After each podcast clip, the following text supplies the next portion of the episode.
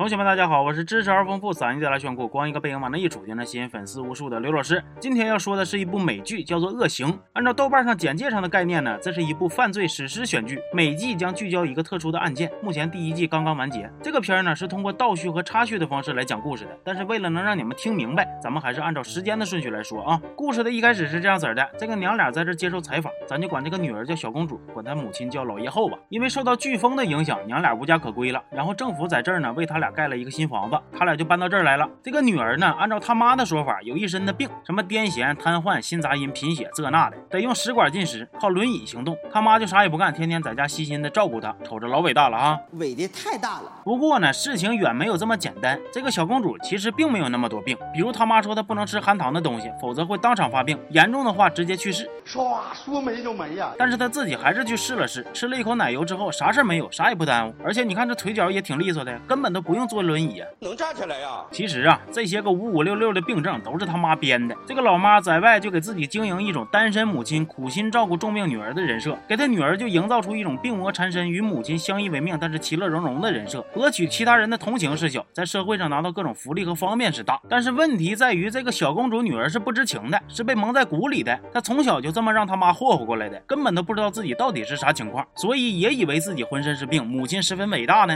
不过随着时间的推移，小公主一天比一天懂事，就逐渐发现了各种端倪，比如说她发现自己好像没有那么多病，再比如说她身份证上显示自己已经十八了，是个成年人了，但是她还是没有揭竿而起离开老爷后，为啥呢？一来她感觉老妈照顾自己这些年了还是有点感情的，二来真要是被人发现他们娘俩是骗子，那不但物质保证没了，甚至还容易坐牢。不过虽然小公主没有离开老妈，自己还还是多了几个心眼，偷摸的买了手机、电脑，没事就上网冲个浪，看点平时老爷后不让看的内容。他还在网上认识了一个叫尼克的小哥哥，这俩人是越聊越热乎，越聊越起劲儿。刚开始就是客客气气的视频一下子，后来熟了，都开始玩各种角色 play 了。懵懂的少女打开了新世界的大门，爱如潮水般紧紧将二人包围，被掩盖多年的成长痕迹第一次显露出来，从此便一发不可收拾。小公主天天晚上趁着老爷后睡着了，就跟这个尼克一起在线获得生命的大和谐。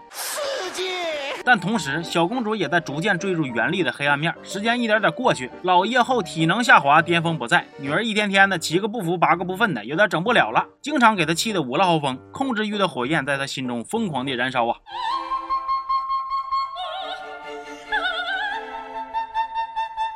于是他变本加厉，急眼了就给小公主捆吧捆吧绑床头，有一回还差点给她勒死。同时呢，跟小公主搞网恋的这个尼克也有性格缺陷，属于精神分裂，内心中有一个阴暗版的自己，啥胡事都能干出来。有一天，小公主再也忍受不了老叶后的折磨了，心起歹念，就让他的尼克来给老叶后给杀了。三天之内杀了你。尼克这时候也把心里的阴暗面给唤醒了，准备前往小公主她家行动。最后的结局就是尼克把老叶后给杀了。不过这个事儿呢，从第一集开始就已经交代了，所以也没啥悬念。但是尼克最后因为杀人而入狱，小公主却说自己不知情。尼克的家人说他的智商其实只有十五岁的水平，不禁让人一身冷汗呢。听说现实中更残酷，这个小公主的原型人物还表示从来都没喜欢过尼克，整了半天就是个网恋骗局啊！因为倒叙的关系呢，所以这部剧其实并没有太多的悬念可言。整个故事从头讲到尾，给人的感觉就像是在见证一起悲剧的酝酿和形成。虽然没有突如其来的震撼，但是挺瘆人的，细思极恐。老叶后的这种情况呢，网上说是属于什么代理型。孟乔森综合症主要的症状就是虚构出别人有病，拥有近乎变态的控制欲。老叶后还和小公主说自己和老妈的关系是多么多么好，其实呢，这些也都是谎言。甚至说老叶后母亲的死都和老叶后有关。从这个角度看呢，他家其实这就是一种病态的传承，